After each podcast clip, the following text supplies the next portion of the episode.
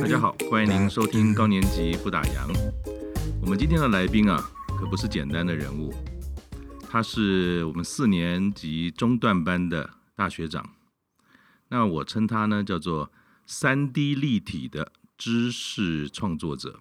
为什么呢？为什么叫三 D 呢？哈，第一，他这个的著作哈，横跨像小吃啦、文化啦、建筑，还有旅游。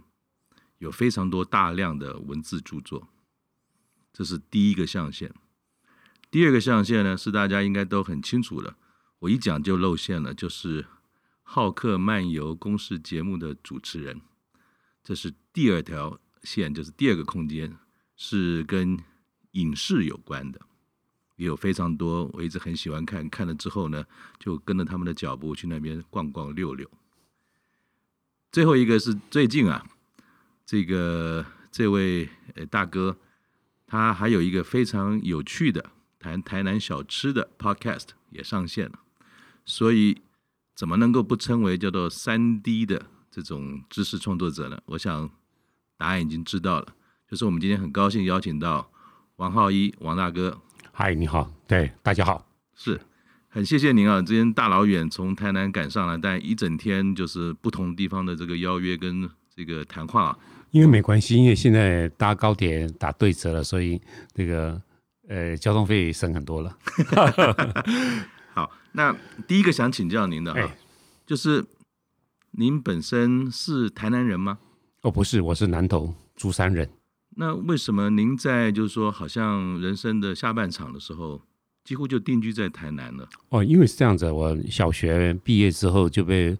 父母呢，就为了想说更好、更好的教育的环境，嗯，所以呢，就送到嘉义市去读私立天主教的辅仁中学。哦，OK。对，那高中的时候就在上台北参加北联，嗯，所以我读师大附中。是，对，大高中毕业之后考上了大学呢，因为刚好在台南，嗯，所以我一个成长的学习的环境就换了一个城市，嗯哼，对，然后就也因为在台南呢读了大学。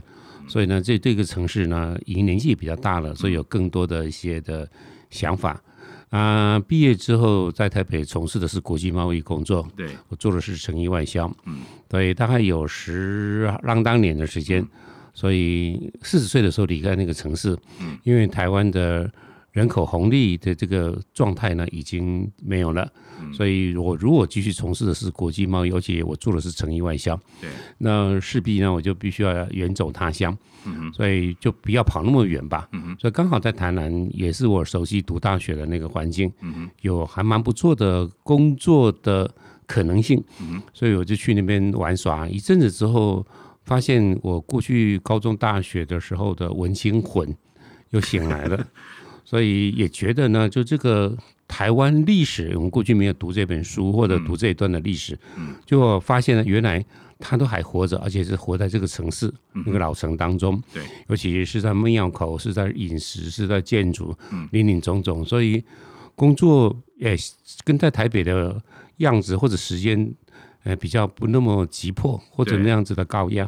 所以有更多的时间，透过这样子的这个城市的场域。那觉得很棒，所以我刚刚讲文心魂又回来了。所以开始一阵子认识之后，就渐渐的想说，哎，尝试把我走访的想法或者过去所缺失的，嗯，然后整理成书，所以一不小心就变成同时另外一个斜杠出来的，开始写书了。所以其实您大江南北啊，虽然台湾不大，南也待过，北也待过，然后最后选择了台南哈。那我也在一些书上看过啊，您说写作啊是我的劳动，对对，我用写作的内容哦来决定我的生活方式。对，这是我在退休前的时候，嗯、因为我看过很多人退休之后突然人生他就走掉了，他就陷入到不同的一个人生的节奏，嗯，甚至于呢被人家唾弃成说你是家里面的那个没有用的家具，嗯，是沙发上面那只大 potato。那我我确实是看过看过很多这样子的悲剧，因为他。叱咤风云，他工作的时候劳心劳力，嗯，可是他不懂生活，嗯，所以呢，就陷入到他自己真正去掌握二十四小时的时候，他突然傻住了，嗯，所以整个的生活的一些美感细节跟体验，嗯，其实是缺乏练习的，嗯，很快就枯萎了，嗯，所以当时候想说，哎，那我退休了之后，从我比较固定有每个月有薪水那样子的工作，嗯，退休之后我自己呢就这个我继续从事笔耕，嗯，那第二个呢就是我觉得呢。从我要写作的内容，因为正如你刚刚讲的，就是说。其实建筑历史、哲学、易经、嗯、旅行，然后乃至于心理的心理学的部分，其实我都有一些的想法。嗯，那也在南部的大学，其实也教过一些书。是对，所以呢，就整个让自己呢维持了一个主调呢，就是觉得要更开心。嗯，所以才会有说，哎，我用写作的内容来决定我的生活方式。那你要不要跟大家介绍一下，您最近在忙些什么？比如说，我知道有两本啊，有一本很有趣的书，叫做呃节气食堂，哎对，是。那还有一个就是有个 podcast，、嗯、那个叫做南门放送头台南小吃研究所。那是不是这一阵子您忙着生活上都是吃了呢？哦，没有，就其实是这个过去已经写了一些书本，嗯，而且呢也一些的累积，嗯、包括身上的脂肪在内都是累积之一。那刚好有一个这个样子的机会，你觉得 podcast 这个是一个非常有趣的现代的。不定时的电台的一个样子是，然后你的知识呢，可以放在一个或大或小的器皿当中，就跟一个一个烧杯或者一个试管一样，你随时可以把它拿出来。嗯。然后我觉得这个是当时我在曾经想象过，因为我算是一个大量书写台南小吃的，而且算是第一个人在书写这样子的时候。常常会觉得说，哎，很多人只是说啊好吃，嗯，回自己就是这样子吃完了之后，嗯，坦白讲，他没有认真的去思考说这个汤头是怎么来的。其实饮食也是文化的缩影。对，这样子的肉，这样子的料理的方式，跟他为什么会有这么一道的东西，而且是已经经过几百年或者经过不同的文化的转折而来的，所以很想呢，就在一个很棒的餐厅前面呢，当时候就想说，就一个。有一个能够有一个看板，然后来跟大家讲，就是说，哎，这家店我并不是股东，但是很想要告诉你说，为什么在一八九五年的时候会有一个杜小月这样子的蛋仔面的产生。嗯，对，所以那样子的东西有很多的念头，可是那时候技术不到。对，可是现在目前就觉得说，哎，已经有了。是，所以我觉得透过这个东西，那刚好有有单位文化局有有这样子的邀请，我想，哎。那就无妨，就一个先一个大的高度来谈，嗯，比如说这个老城市，嗯，他很喜欢吃再来米，嗯，诶，再来米呢是过去在明朝、清朝的时候，我们的先民们他们在吃的东西，对，对，所以呢，就是呃有那样子的食物保存到现在，那今天变成什么样子的小吃，嗯，对，然后我想说，如果这样子的介绍呢，应该很多人对他在吃什么东西会比较有所感。这个东西我觉得是很重要，说这是呃前一阵子很忙很忙的一个工作之一。那我我我这几天啊，就是说想要在访谈您之前多去了解一下，可是我停不下来。我一开始听您讲的吃的就一直老醉嘛，因为去台南啊，有时候去台南到底要干嘛？小时候去去那个什么安平古堡，对。那长大的时候去，我发觉说吃是很重要，所以常常去之前都有一个小小吃的清单，有很多的版本。是。但是我从来没有想到说美味之外跟文化的关系哈，那我就很好奇，就是听了好几集，其中有一个我觉得是蛮棒，可能不是太多人知道，很很想请王大哥哈，能不能介绍给我们大家？你在有一集里面谈到跟这个汤头有关的哈，对，你说这个有一种汤是贯穿了台南四百年的一种汤品，它是用香肠熟肉为底，对。的一种叫做。椪大碗汤啊，对，那可不可以请王大哥哈？您来自台南，所有您为台南所发掘的事物跟所推动的文化，嗯哼，我觉得这个很有代表性，因为它代表台南的四百年，可不可以跟大家分享一下它是什么？哦，椪大碗汤其实就是已经完全晒干的豌豆哦，豌豆。对，那豌豆因为这样子的话比较好运输，也比较好储藏。嗯，所以当你要吃它的时候呢，那一定要先泡过水，把它重新又回春一次。嗯，可是它这个豆子的口感比较特别，是沙沙的。嗯，对。那回头来再讲到豆子这件事情的时候，豆子呢，这不管是东方还是西方，嗯，那都喜欢吃豆子。嗯，可是西方吃的豆子喜欢吃咸的。嗯。对，比方说第一次出国到了欧洲去，你会觉得说这么奇怪，他们的豆子怎么都吃咸的？那欧美人是到了台湾或者到了中国，甚至到了日本就，他们觉得好恶心啊！你怎么都吃甜的？那是一个文化差距的东西。那豌豆这个事情呢，荷兰人喜欢，嗯，因为比方包括荷兰豆这个名词，嗯，那就是其实是豌豆的二点零版。哦，对，它是一个变种，然后是在广西那边变种了之后呢，嗯、那这个豆子呢，它不是只有吃里面的豆仁，它连那个外面的豆荚都甜甜的，而且是爽脆的。所以当时候他把它引进到台湾的时候，而且荷兰人跟台南又是红毛城这个关系。对，OK。当时候呢，我们台湾人就傻傻的以为说是荷兰人说引进来的，所以就把它叫做荷兰豆。是，其实荷兰豆的中文名字叫叫做。China bean，绕了一圈，才绕了一圈。哦，好了，那不管怎么样呢，就荷兰人对荷兰豆、对豌豆其实是有想象的，跟欧洲的吃豆的文化是一样的，所以他们是吃咸汤的。嗯，对，我刚好访问了一前一阵子访问了一个是荷兰媳妇，台台台南哎台湾的女孩。嗯，对，那她说，对啊，就在荷兰就是吃的都是咸的，嗯，豌豆，嗯，所以。竟然呢，在台南这个老城市，因为有经过三十八年荷兰人统治的时间，所以很多的美食呢会会被慢慢慢慢的不经意的可能就记住了。所以这样子的，嗯，透过台南人比较有钱嘛，因为究竟有两百八十年来是天龙国的一点零版嘛，对对。对，那时候大家吃的好的，而且比较有肉食可以吃，所以煮那些。也像黑白切的那样子的肉的那样子的汤头呢，就用来这样子的煮那样子的呃碰达啊汤在那边。嗯，所以你今天如果在台南有一种的店叫做香肠熟肉，嗯，就是用用台北讲叫做黑白切，类似这样子的概念。你可以去跟老板点这样子的一个汤的时候，另外再加上他们已经另外煮好的白萝卜，嗯，对，甚至于切了一些肉在里面去。然后最后的那个汤头里面当然会有很多碰到啊，黄黄的、嗯。肥肥的，吃起来沙沙的，嗯。再加上一点香菜，那就是人间美味了。哇，听到这边，大家有没有觉得，不论是有点肚子饿了，还是说想要马上搭高铁下台南，所以记得想要吃台南四百年的风味，不要只永远流连在那个牛肉汤上面。是的，王大哥跟他提醒了这个椪达瓦汤一定要试试。那也是跟刚才啊，我们一开始跟王大哥聊的是。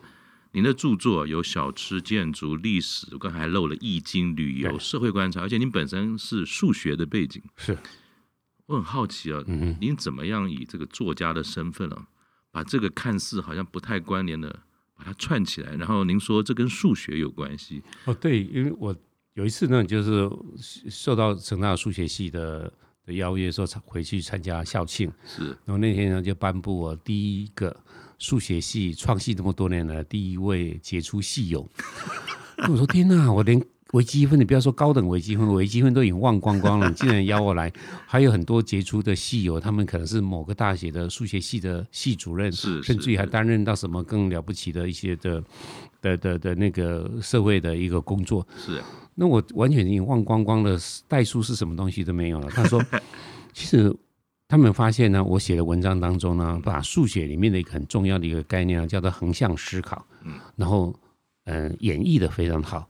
那横向思考呢，其实就是把不相干的东西找到新关系。嗯，一般来讲，我们以前所受的教育大概都是垂直的。对，比方说我们读历史呢，就是唐宋元明清这样读下来的。嗯，可是呢，如果是横向思考的地方呢，你就比方说，就是说，哎，喜欢随便哈举个例子，喜欢爱读书的儒将是谁？嗯啊，那就当然很多朝代的人就可以列出来的。嗯嗯，嗯那啊、呃，怎么样？很会作词的，哎、欸，那个宰相又是谁？如果你这么读的话，嗯、那就很多不同朝代的人就会跳出来了。嗯、我擅长的是比较会做这些事情。嗯哼，对，然后这样把这样子的一个观念呢，再用在吃喝玩乐上面，嗯、就就有点显得与与众不同吧。对，因为我也是因为这一次的这访谈啊，除了平常主要主要是在看这个旅游节目，嗯哼，然后我也在看书过程中有一个很深的感觉，王大哥切入一件事情的角度，其实就像你刚才讲，序列性的，比较少，是一般人都在做的。对，你是用横向的切，就是说，当纵轴稳定之后，你从一个点固定下来，从不同的角度去看一件事情，就像刚才谈的那个碰达奥腾一样。对，是。不过就一碗汤嘛，但是你可以把就是一碗汤嘛，荷兰人把他跟这个台南的关系啊等等，就能够把它谈得出来，让大家在看的时候发觉说，原来简单的资讯后面还是丰富的知识，所以你用横向的方式把。不同的资讯串在一起之后，用一个简单的、容易理解的方式告诉我们，所以这好像就是您的王浩一写作的方程式。对，有这样子的，就是前一阵子我觉得也，你刚刚问我说最近在做什么事情，其实我在前一年多的时候就结束了一本书，那本书其实是当时候也在退休前的时候就已经开始在运作的事情了，一边工作一边还在做这个事情呢，就是我去大陆一个人旅行。五天四夜，然后每一次旅行呢，都去找一棵老树。为什么？对，一棵老树呢，我可能就是欧阳修的那个《醉翁亭记》，当时他在那边写了这个词或者这个序的时候，其实也种了一棵的梅，那个梅还在。我到西安呢去找唐太宗所种的一棵的银杏，它还在。我到少林寺去找六祖慧能所种的一棵的古柏，它还在。所以呢，就就这样子的一次的旅行，大概这样子的长度一个时间。我找苏东坡所种的，是找谁？孔子所种的这样子的树。然后呢，就，诶。把这样子的一个人旅行呢，当做是我的生活中间的一部分。是，所以我的横向思考说，当时候去找一棵老树的时候，我那时候就想说，哎，那我要去找八棵。那每一棵树大概这样子的旅行书写，大概是一万一万多点字。所以呢，就这样八棵之后呢，就可以变成一本书。所以当时候这样子的一个旅行，就是去找这样子的树，就是我，呃，也。意思上，在我自己现在也在提醒我自己的，就是我用写作的内容来决定我的生活方式。对，这就回到刚才所聊的哈。是的。那我想慢慢的，我们从吃的角度呢，进入到可能跟王大哥怎么样看人生或生命这件事哈。因为你也说过，说您的这个人生啊，有三个块状，一个是到四十岁。嗯哼，第二个呢是四十岁之后，好像转场又进入了另外一个在台南府城的这种译文世界的工作嘛啊。对，还有一我同时其实是比较一个潜在的身份，是我在管理一个公司的。嗯嗯嗯，对，但是大部分因为你你不需要把自己的所有的事情就和盘托出嘛。嗯，其实那个写作或者当作作家其实是幌子，真的我还是乖乖在上班的，在管理一个还不小的公司这样子。是是是是。然后第三个阶段可能就到了现在了，对，退休了，退休了。我就将近六十岁的时候，还剩几个月的时候，就跟公司提出辞职。嗯，对，因为我想说这个不要老到人家说，哎，你可以走的时候，我们再来走。然后我也觉得我的有点像是无缝接轨吧。嗯，那个工作已经做的还算 OK 的，是对，所以呢就取舍，所以很快的呢就离开。职那个职场传统的职场之后呢，就完全没有回头看，继续往前走，所以过得更忙。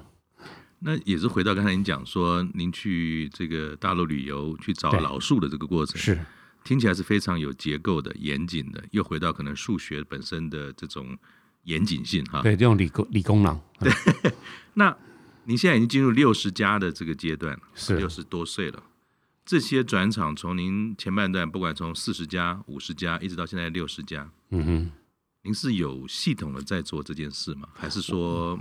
其实也是从感觉的文人感觉的角度在做这件事，因为我是有系统来做这件事情的。嗯、然后当然就是你不需要缜密到说二十年后要做什么事情，要写什么样子的书。是，不过至少眼前这四年五年要写什么样子的书，嗯，其实我就已经在进行了。我因为我基本上是，呃，同时呢在写三本书或写四本书的，嗯，对。那换句话说呢，每年一年大概苹果平均大概十个月会要出一本书，嗯。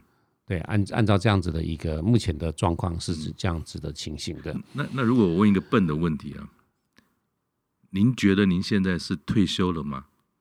我当然那个。你看哪种定义嘛？那您您看您自己的现在的生活方式，你觉得它是一个退休状态？我现在目前是处在一个叫做半隐半忙的状态。嗯哼，我的我现在有很多时间，尤其这两年的疫情的关系，嗯，所以我在台东的时间其实还蛮多的。哦，所以我在在台东里面呢，可能就那个小村一待下来，可能待十天，待两个礼拜。嗯哼，这两个礼拜当中，可能就是遛狗、种菜、种瓜。嗯哼，然后呢就写作。嗯。对，早上起来顺便就海边去看海，是对，呼吸完全纯净的新空气。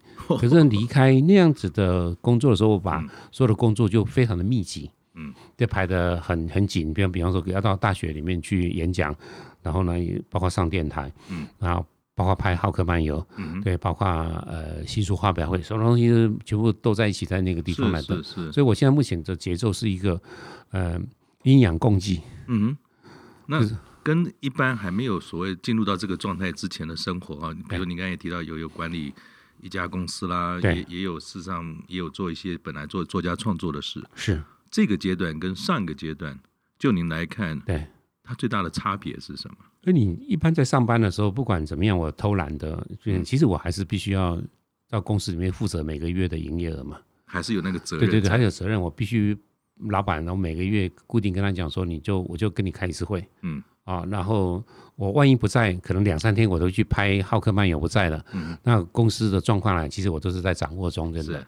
如果你觉得我现在目前所管理的公司或者是光工厂生产系统的话有问题的话，你直接找我。是。那公司出了纰漏，我负责。嗯。所以你可以随时让我走人。嗯。我先这样讲好了。那我每个月负责呢，大概跟你赚多少钱？我会跟你在每个月的五号之后，嗯，那跟你单独两个人的会谈结算。正式结算说，大概说这个月啊，哦赚的比较少，只有几百万而已，类似这样子的情形。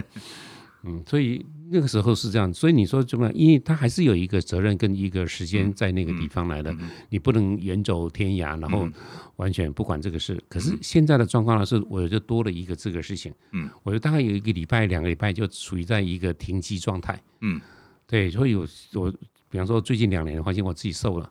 然后也也变也变黑了，然后本来过去膝盖的地方呢，有点年纪大的时候啊，可能爬楼梯会比较辛苦了，K K 了。嗯。然后现在目前这两个年的时间，因为走山路走多了，运动也够了，所以那个肉又又回来了。那所以那膝盖的问题也就慢慢就就就 OK 了，就 OK 了。对，因为过去第一个胖，你压着膝盖嘛，嗯。然后呢，你的腿腿的那个肌耐力会比较差。那现在这两个问题都处理掉的时候，就觉得这个。嗯，动作也比较轻巧的，然后有些的事情也变得好像有更年轻的感觉。所以其实这也是在一些取舍之间嘛，哈，就说上一场就是上一个阶段有一些责任，可是那些责任可能好像是为了别人要交付，也是阶段性的任务呢。因为我总是第一个，你总是要一个收入嘛，嗯，而且待遇也不错嘛，而且你自己也能够游刃有余。是，那老板呢也有点放纵，让你能够去。做其他的事情，有时候可能今天、明天下午我就消失了，嗯，因为我要去高雄医学大学教书嘛，是。对，所以我大概是可能下午一点的时候就消失了，嗯，然后直接去高雄了，上完课之后回来，当然晚上了，所以这个公司暂时都找不到我，因为手机也要关机嘛，所以可以感觉得到，其实在这个阶段跟上个阶段另外一个不同，除了所谓责任的这种改变，对，其实步调好像也。不太一样，也不一样的，然后能够做的事情也比较有趣，嗯，就因为你的时间不一样，你的节奏节奏不一样。比方说，呃，上个礼拜呢，就先去浩克漫游拍，然后在花莲的中部的几个乡镇拍完，拍完之后的第二天的早上，我就搭着台铁，嗯，然后呢就到屏东的访寮。嗯，那我那时候车子是放那个地方，嗯，然后下了火车之后，嗯、然后就往恒春半岛再开过去的，嗯嗯、因为那边也有个三天两夜的活动在等着我了。是是，所以过去如果你在上班，根本就不可能有这个事情。嗯，那个真的是老板再怎么说你帮我赚钱，可是我觉得你好像没什么贡献，也可以走了。我不要你，好像公司也可以运作了。而且这样好像对员工不是太好的榜样，每个都来说，哎，我明天下午有个什么事要去。对对对，而且呢是去吃喝玩乐的这感觉交代不过去。好，取舍之间哈，也带到了下一个。我想跟这个王大哥好好聊聊。您在去年年底的时候有一个创作，它叫做《向夕阳敬酒》。对，是。副标是《生命深秋时的智慧笔记》啊，这本书、嗯、是。您谈的就是初老的心理跟怎么样能够聪明慢老。对，是。也提到说中老哈，如果没有提前部署的话，对。你提到一个有趣的事情，叫做人生会后悔的项目清单，哈，嗯，会快速增长。是。那第一个想请教您的，这本书当时你想创作的动机是什么？跟您本身的生命历程有关吗？OK，有，当然一定会有关系哈。第一个呢，我在这本书之前的前三年，嗯，写了一本书呢，叫做《孤独管理》。对对对，孤独管理。对，那我觉得是我年轻的时候也因为漂泊读书，那、嗯、其实大部分都是一个人在长大的，嗯嗯，所以即使我在国中的时候就已经常常会感觉到孤独了，因为我住校住三年嘛。对对对。对，那长大的过程中间，还是会有一种我觉得很棒的感觉，叫孤独，而不是寂寞。嗯，这两个不太一样。对，两个不一样，因为孤独是会思考的，是会阅读的，是会让很多东西累积，然后发酵，有些的长大的东西。嗯，那寂寞是害怕的，是惶恐的，是有点，这完全是不一样的一个状态。对。然后当时候在写那本书的时候，曾经在跟朋友聊聊聊聊到一个过程中，一个朋友就跟我讲说：“哎，浩一啊，你知道落日跟夕阳有什么不一样吗？”如果您问我，我就跟你一样，你也一样，眼有没有眼球就开始往外翻，那什么不一样？我说那不是一样吗？他说不一样。他说落日啊是一个人看的，夕阳是两个人看的。就心情的改变不一样。哦，当你很寂寞的时候，一个人到海边里面去看到太阳西沉，嗯，然后呢黑夜即将要笼罩过来了，嗯，可是如果是两个人恩恩爱爱在那边看，然后十指交扣在那边看的是。夕阳无声胜有声，对，那时候是无限好的地方呢。然后很快的那种浪漫的黑夜就直接拥抱下来了，嗯、所以那个整个的感受是不一样的。所以当时候在写这本书之前，有一个这样子的念头之后，开始会讲说，怎么样子，呃，让我或者让其他的人把落日的心情看成像看夕阳的心情。嗯哼这个呢，就是就非常重要的事情了，因为我算是婴儿潮的一代，对对对。那婴儿潮这一代的人数量非常的多，而且这一代呢是一个非常我们过去在我们的华人社会当中非常难能可贵的，因为这群人有品味，这群人学历好，这群人国际观又够，嗯，那这些人呢，而且口袋有钱，嗯，所以他开始呢一代一代的一一年一年有三十万退休退休了。而且它造成了另外一个社会的危机，就是从老龄化社会，到的高龄化社会，到高龄社会，到眼看着在两年之后就会超高龄社会了。是，所以那我我是其中之一。嗯，对。但看到呢，我们身边的很多年纪一样的同才，然后他们呢就退休之后，发现呢就真的蛮悲惨的，就变成三三等老人。嗯，他说哪三等？我说你就开始。等等邮差啊，嗯，等垃圾车啊，等什么啊？就是类似这样子的，等孙子下 下课啊，所以这样子的生活的方式。第一个呢，我是觉得是应该有提醒别人，也包括提醒我自己在内，我们应该要有自己的一个规划。嗯，所以我在容许我多嘴讲一下，就是。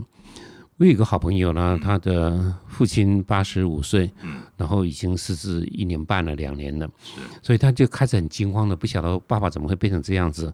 所以有天早上呢，带着他呢去一个很漂亮的公园里面散步。那在散步的那时候大概是六点半的时间，早上，那看到那公园的大树下有个凉亭，凉亭有一群的老人在那边泡茶。所以呢，那个泡茶那个人就看到他爸爸，因为他是教会的教友，所以过去跟他寒暄。可是他的爸爸知道他这是教友，可是也叫不出名字的。不过寒暄的本能是还在的。是。那那个泡茶的旁边的太太呢，就在树下也陪他们寒暄的时候，顺手从地上呢捡出来了一个叫做孔雀豆的那个豆荚。嗯嗯嗯。那孔雀豆其实就是红豆生南国，春来发几枝的相思豆嘛。相思豆。对。然后这种豆荚里面呢，就扒了十一颗的。红豆呢，就放在他爸爸的手上。嗯，那爸爸呢，过去呢是一个台湾非常大的一个公司的总经理，嗯，优秀到不得了了。一个退休之后，然后突然他就看到这样子的十一颗的红豆，嗯，就问他这是干嘛用的？嗯，所以呢，把他当时把这个豆子放他手上，结果他太太突然一阵，也不怎么会有这个问的问题，只能说，哎，这是给你跨岁岁呀，就是给你看好看的，跟感觉一种情怀的。好了。他不以为意，就捏着他就回去了。回到家的时候呢，赫然才想起来，哎，刚刚手上这个东西，打开它，然后就问女儿说：“啊，这个一次要吃几颗？”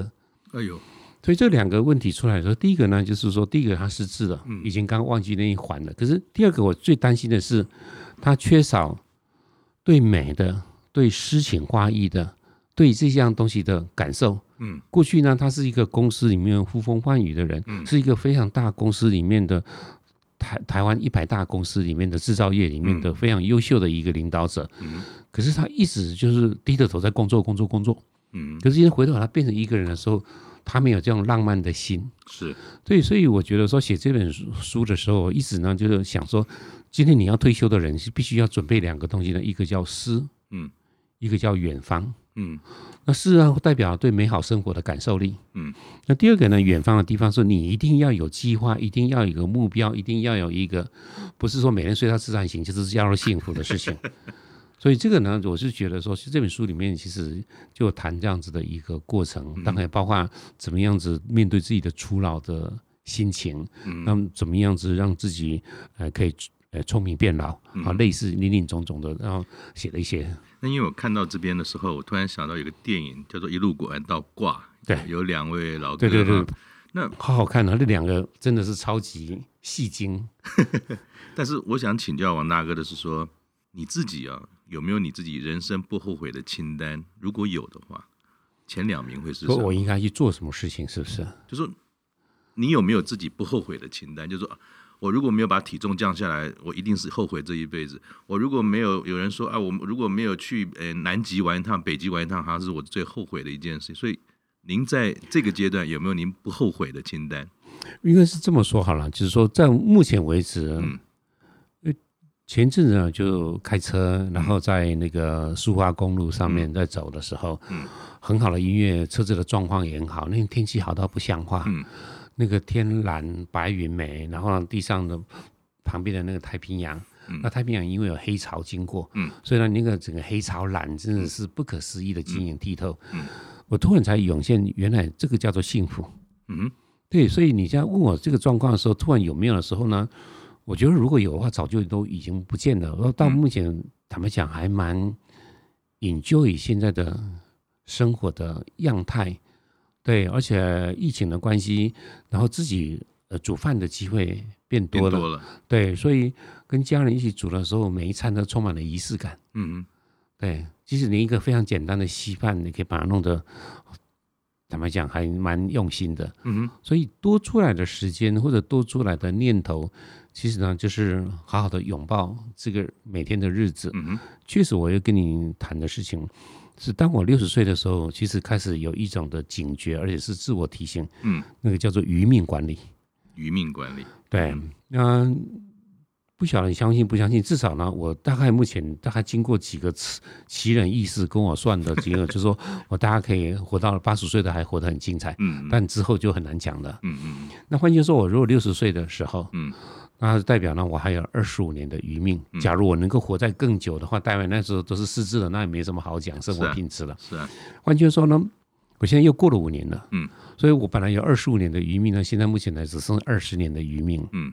对，所以怎么样子让自己的每个余那个每段的余命的一个时间的时候往前推，都都让你去不后悔这件事情。嗯。那我觉得这个。呃，到目前为止，其实这有一种某种程度的念头放在那个地方，嗯，对，让你享受享受每一刻的时间。比如说今年的上个月去池上看池上秋收，是跟着云门舞集在那一整片的那个稻田上面，然后呢在那边舞蹈，嗯，偶尔一点点的小小的细雨这样子飘出来，那接着说人生。就是这样子，嗯，对，这是我目前为止还蛮能够阿 Q 的自满的这样子。我想听起来，一个是，嗯，虽然说有一个叫不后悔的清单，像这个一路玩到挂一样，每个人多多少少都有一些期待，或者是不要有遗憾的东西。但是我从王大哥身上学习到的东西，您的不后悔清单其实只有一条，叫做空白，尽可能让它空白，因为活在当下。享受你的人生，观察每个细微的事物，做好余命管理，那就是一条空白。我再补述一下，说你必须要有忙碌，才会显得空白的珍贵。是是，对。那所以我现在目前就是动静把它分得很清楚。嗯、那我如果让一整年全部是空白，嗯，他买久的时候，我自己以劳碌命或者过动了的现在 我也会慌。对对对，对。可是我这个在这个时间里面，这段的可能这两个礼拜呢，就疯狂的录影了、录音啊、上课啦，然后演讲啦，什么东西的。嗯。可是回头当这边的活动结束之后，眼看着眼前就有两个礼拜的完全的，嗯，可以遛狗的时间，嗯，可以走山路的时间，那那个样子的留白才会觉得它更加的弥足珍贵。是，但我懂了，因为刚才我那个一开始讲有阴阳并济啊。对，我想阴阳并济是是养生吗？现在我懂了，其实一动一静。对，是我们常常说生活要规律啊，健康的本源是这样。但其实王大哥也有另外一个不同的观点跟方式。其实规律的动静会让你的生活有些留白，有些忙碌，两相对照之下，好像就像洗三温暖一样。对，热热热热，然后冷一下，再来才能够感觉到那个冷。对，然后你冷的时候才能够去享受那个热。是是是，哎，要不然你全部都泡在热水里面，那久了之后就麻痹了。这我是这样子的感觉了。然后我在书里面啊，我很欣赏您，就是把。这个古人的，我们看文言文完全不会懂，或者看看了一下子就会睡着的这些历史事件跟人物的这种精彩，呃，是这过程哈，对，用我们看得懂、听得懂的方式 告诉我们来欣赏他们哈，是，因为一般人都会谈到比较多的，就是现代人谁谁谁怎么样，或者说名人轶事的这种呃退休的生活，或者他怎么样自处，可是王大哥帮我们整理好相当多。古人啊，几百年甚至上千年的他们的状态，那我想请教您哈，有一两个我在里面读到的故事。哦，嗯、再回到说，您刚才提到说，您在呃六十之前准备退休的时候，就很清楚的决定了做了一个事情，叫退休了。是，但是我相相信啊，不是每一个人在他这种所谓对于退休的准备，是有的人是不想退休，是被退休的。对，有的人是想退休，是退不了休的。对，那。退休这件事情，我记得你在书中有讲了几个有趣的例子哈，就是一个叫做狄仁杰跟武则天的关系，哦、还有一个张良跟刘邦哈。对，那我不知道说可不可以请王大哥在他们两个身上退与不退的这种取舍得失啊，是是什么？而且狄仁杰当然很多人以为他是神探哈，嗯。确实是他，确实是很长的时间当地方官的时候，他从事的就是司法官。对对，所以手上有非常多大大小小的案件，嗯，在他手上留下来的。嗯，那之所以呢会变成今天的家喻户晓的这件事情呢，是跟一个在早年的呃荷兰荷兰的一个外交官，然后进驻到中国的。时间有关系的，他娶了一个中国的太太，但是他的国学能力非常好，所以借由狄仁杰呢写了非常多的小说，是，而且是每个小说就是一个一本小说就是一个案件，所以这个案件之后先用荷兰语英文单词表现出来，后来呢他把它又翻译到成中文，之后呢就变成很多人在电影创作上面的一个脚本了，所以显得他是非常非常神探的，不过就还是有所本的哈。那他整整个开始进入到职场高潮的时候，其实他的老板叫武则天嘛。嗯。武则天当时候的朝代叫做周，嗯，而不叫做唐，嗯。可是他内心流的是唐的血液，嗯。可是很清楚，面对到一个这样子的一个，其实能力非常好又聪明的，然后呢又很懂得心机的这样的老板，嗯，他怎么样子用一个宁静的革命，然后让周就无疾而终，而唐就能够重新再回来。对，所以他就在这整个慢慢的整个认真取得，而且确实是也帮老百姓做了非常多很棒的事情。嗯，然后最重要的是他有这个能力得到信任能力的时候，开始呢布局念头跟他一样的，但是都不说的。嗯，因为我如果比你年轻，我如果身体保养的比你好，我的气比你长，嗯，那你再怎么了不起的武则天，你不可能活三百岁嘛，对不对？总有一天等到，终点还会等到你，这只是比气场的一个时间。嗯，所以整个在讲。狄仁杰的事情，等他布局差不多的时候，他身体也觉得也应该要休息了。对，所以老是好几次就请辞嘛。嗯，可是武则天已经没有办法没有他了。对，对，那所以呢，就最后就只能妥协，就是好，那你不要每天来上班吧。啊，那你要来的时候，那你允许坐轿子来。嗯，然后你这时候呢，那其他的如果有。还有重要的国情要报的时候，其实没什么重要的事情呢，就不要去骚扰国公的。尊重他，但是不能放他走，就是不能让他走了。他随时还是偶尔需要 call 他一下，请他来跟他请安嘛。是，所以他看到他身体已经不好了，整个他皇要跟皇上跪请安的时候，弯下腰来的时候，武则天自己也说了：“我看到你这样子，我心都痛了嘛。”嗯嗯，对，所以看到一个第一个你被一个这么忠贞的，而且其实为百姓非常尽责的。是。然后他自己也很清楚，是他几次的表态不能请辞。嗯，那当然他也很清楚，就所谓的鞠躬尽瘁，嗯、对，死而后已后已了。嗯，那确实是很多人一辈子把东西留在他的工作。嗯，其实我看过过去比较年纪大我一轮的一辈的，嗯、那他们确实呢都是在。就在职场上，全力无保留的付出。对，所以就是跟将军一样，他就是必须死在沙场上，他才是一个了不起的将军。有一个这样子刻板的印象，那确实是很多人是把它当做圭臬在一直在追崇的。是，所以我觉得武则天这样，呃，武则天跟狄仁杰这事情呢，是这一回事的。是。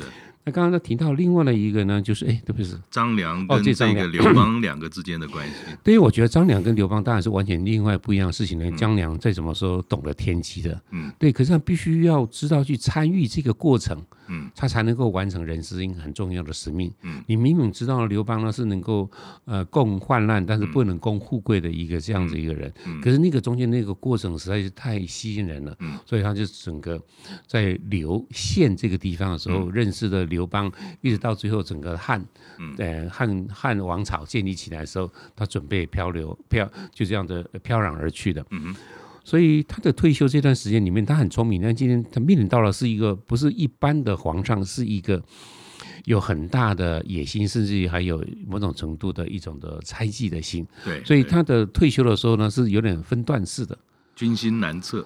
对，所以他就跟他讲说。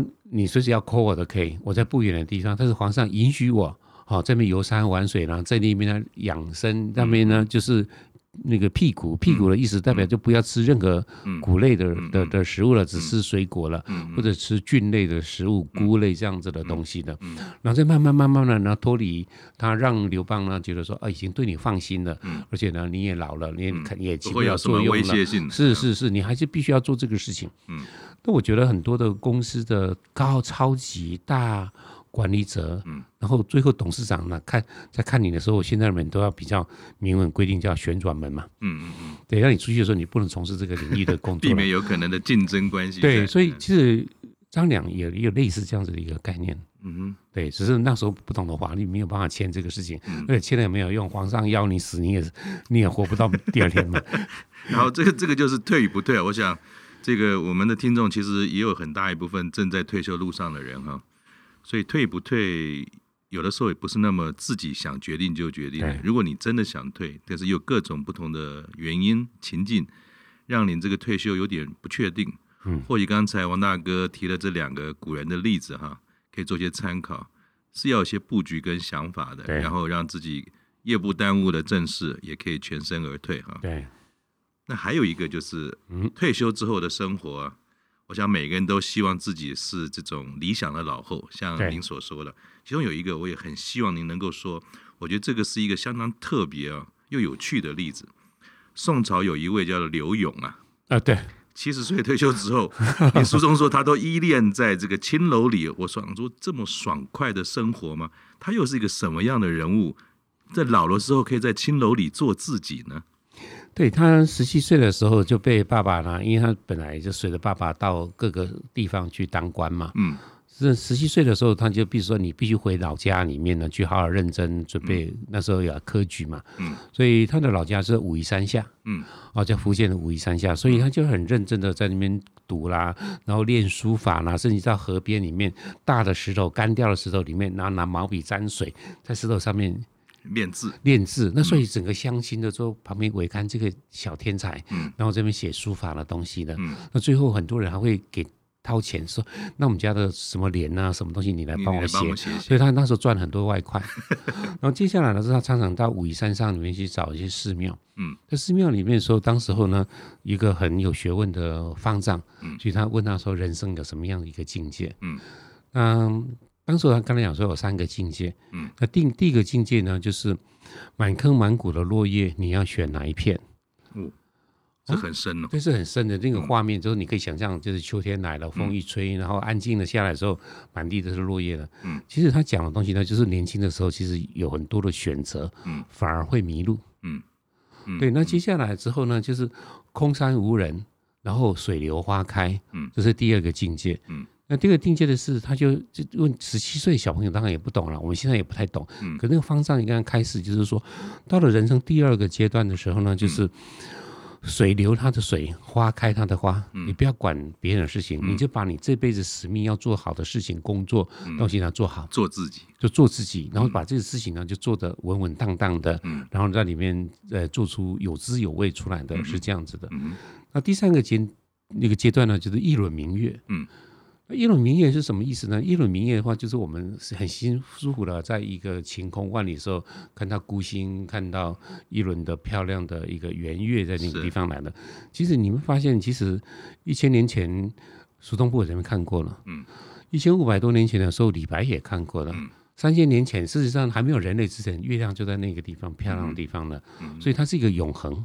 嗯哼，对，所以生命中呢，之后到第三个阶段的时候，当然不是很多人会有这个机会。嗯，可是你就必须开始问你说，那如果你对永恒这件事情你是怎么看待的？嗯哼，对，所以整个这个状态的时候，那柳永呢，他其实就在除了他的大量的文学诗词的创作之外，嗯，那过去科举考试其实他还得考了很好，可是之前考不好的时候发了一些的牢骚，就得罪了当时候的宋仁宗。那你自己。你根本不需要，你还是骂说考试不公平，那以后你就不要考了嘛。嗯、等到五十岁的时候，刚好宋仁宗一个特色，嗯、就是说凡是你考过几次的，年纪到了几岁的人啊，嗯、那我们会。酌量加分，结果他就哇太棒了！他本来想说完全没有机会，然后就是考，考完之后他还是乖乖的去当地方官。是，可是在这个五十岁之前呢，他是真的是流连在青楼，因为他的词实在太美了。嗯，哪一个妹让他写到说给他一个词之后，他身价马上翻了好几番的。嗯，对，所以很多人都会来蹭他嘛。嗯，就很风流又帅呀，人品又好，啊玉树临风啊，什么东西都很好。所以他就每个城市每个城市的里面的那种最美艳的。青楼的女子呢，就一定就是跟他的他同居在一起的人，是所以那日子过得对呢很多男人而言，那真的是不可思议的。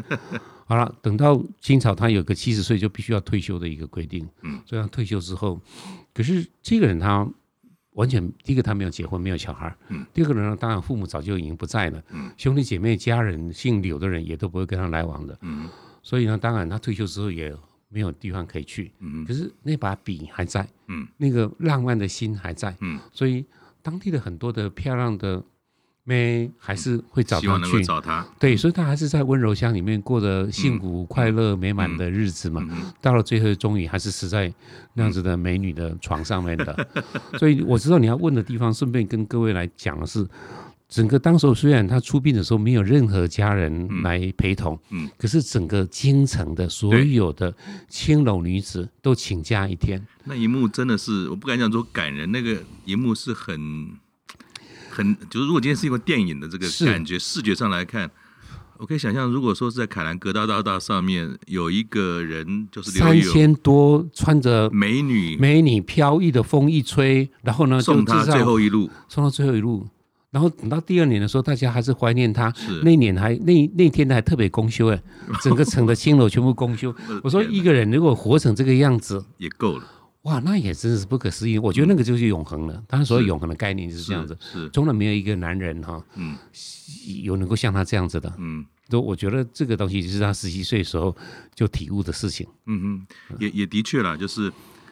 可能我们看到的都是所谓温柔乡这件事情，对，当然这个也是针对这个呃，就听众朋友的女士，并没有贬义之意哈。对。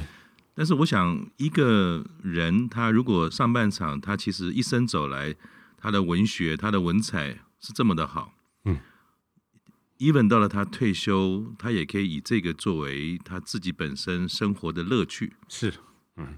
不一定要在意于别人世俗的眼光。对，在他走的那一天，虽然家人不一定在身边，可是也因为他自己本身，不管是贡献也好，或者是说，因为他的这个这个专才的执着，能够很很多人也帮助了很多人，在这个行业当中，对，是，这也是一个一个令人尊敬的嘛，哈，是。在最后，您的书中有提到一个概念，哈，我觉得也很美。我觉得看王大哥的书有一个。很特别的感觉，就是你每读完一个段落或是一个章节，好像会看到一个电影，会有画面的。它它不是只有说文字文字文字这样。嗯嗯嗯。您提到说终老的时候，乌矮不爱云呢？对，是。它是一个什么概念？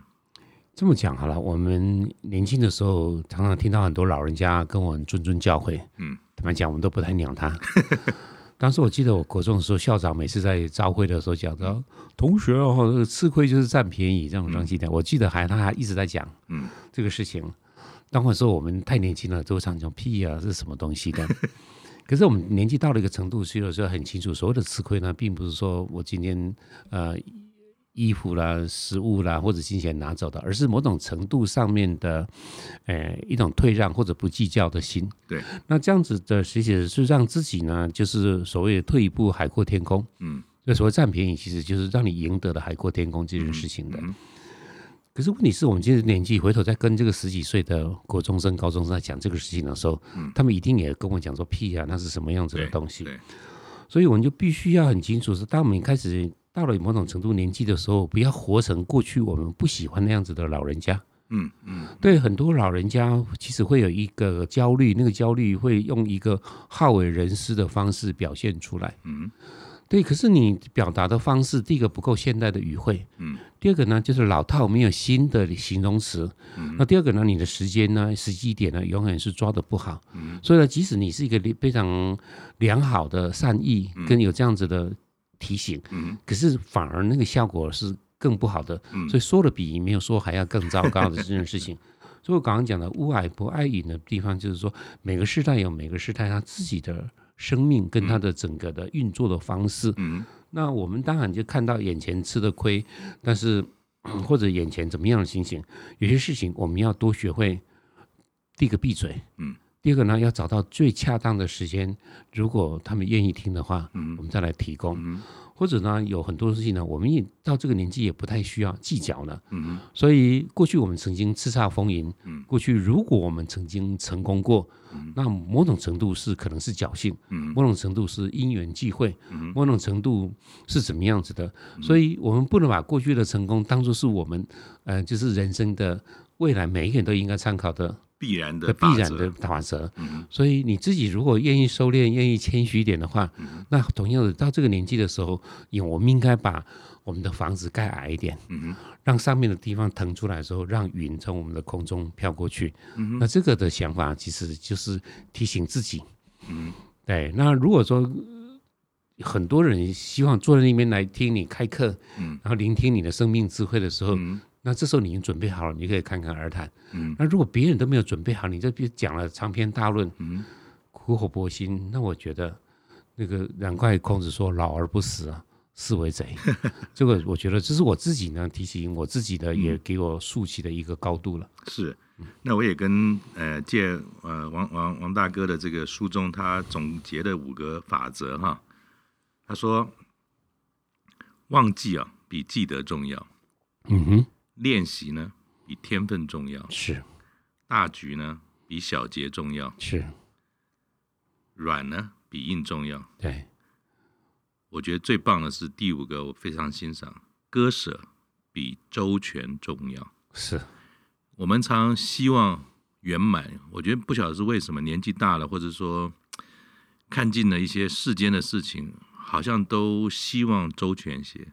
对，美满些是圆是最美的形状是，但是真的是这样子吗？当你为了要那个圆，嗯、会不会很多东西就抱着不放呢？当你抱着不放的时候，那还是个圆吗？嗯，其实你你这个这个就是他答案呢，是。真的就是答案了。我觉得就是当时候就看到，嗯、呃，当时候呢就是深蓝，嗯，这样子的一个电脑刚刚出来的，嗯，嗯然后打败了。呃，这样子的很多电脑人工智慧打败了很多的围棋的高手的时候，那最后呢，他们那个那个电脑就就退隐了。但是呢，这些整个团队当时是归纳出这样子的，在围棋上面非常重要的哲学的一个一个理念跟他的状况。那之所以他会打败人脑，并不是他比人脑聪明，而人脑里面会有这些五个的执着。嗯，对，为了要周全。然后为了要什么样子的状况，所以呢，很多的些的明明我们理性的眼睛看到这样子的，前面就是一个决策上它就误差了，它就会误差了。嗯，可是电脑的部分，人工智慧部分就没有这样子的东西，它很单纯，零与一之间。对，嗯、是，它就这么做了。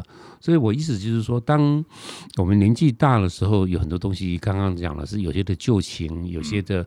东西过去我们可能会困顿在一个情绪当中，它可能很糟糕的话，就是创伤生下来的愤怒或者什么样子的东西。其实到了某种程度年纪的时候，你可以设定是什么样子的年纪都可以，可能五十五岁，可能六十岁，可能六十岁，那刚好是跟你在退休年纪的时候差不多的。所以我觉得是应该把那些过有的一些的标准或者一些情绪，应该跟你同时退休。放下，放下，那你自己呢才会有新的可能。简单的讲，就是说这个杯子就把水倒掉吧，才能装新的，才能够装新的。是，对。我想刚才哈，王大哥讲了这么多有趣的过程，他的体会，他的这种知识的汇总，好比喝了一个心灵鸡汤啊。这个是 王大哥自己包的哈，我在旁边扇扇火而已。最后，我想再回到吃这件事情哈，也借用王大哥。最近的一本的新书叫做《节气食堂》。嗯哼，他说我是农产品的促销员，就 Super Sales。请教王大哥，送给我们听众的带走的礼物啊，请问您冬天啊该吃些什么？哦，因为我是就是很多的农夫非常辛苦，他们认真的栽种了一些的蔬菜水果，对，但是呢，也因为太丰收了，结果呢就滞销。嗯。而且甚至有些更惨的就是血本无归。是，比方说冬天的时候呢，其中一个很重要的东西是盛产的，那就叫姜。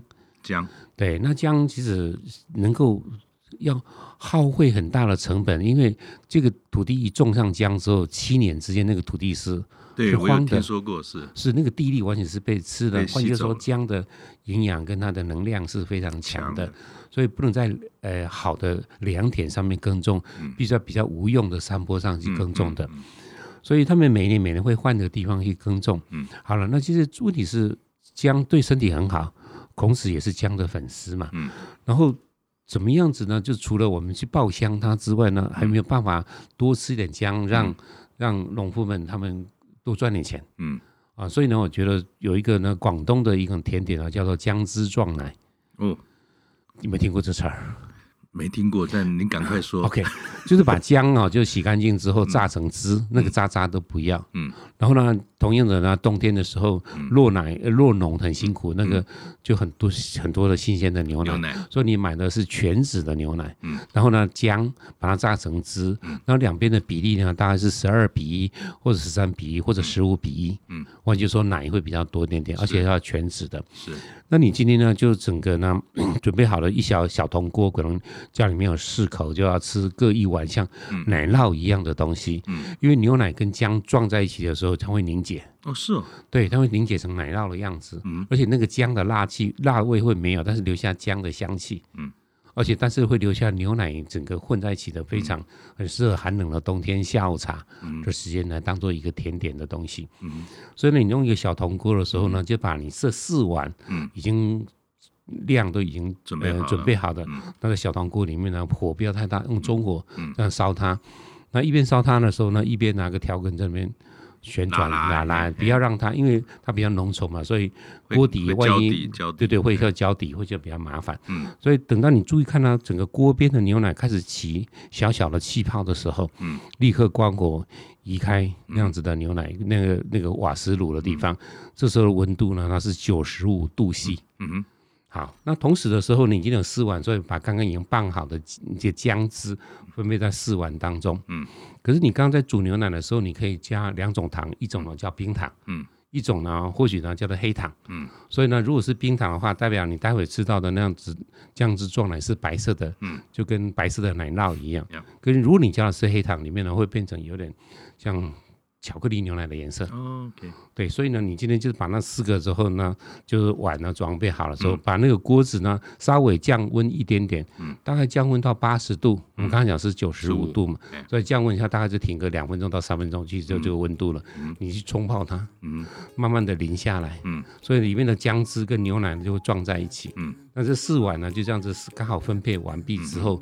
呃静置三分钟五分钟，嗯，你就可以拿调羹，嗯，喝这样热乎乎的、暖乎乎的，那又姜的营养跟牛奶的营养，嗯，那我觉得你这样吃的时候会有两个好处，第一个呢，增加牛奶的消耗量，嗯，第二个呢，增加老姜的消耗量，嗯，大家都很开心，一举三得，对，自己的胃最开心，哇，好棒！我想冬天里吃什么好呢？大家不妨试试王大哥介绍的姜汁撞奶。对谢谢谢谢王大哥今天还很高兴我们下次见拜拜。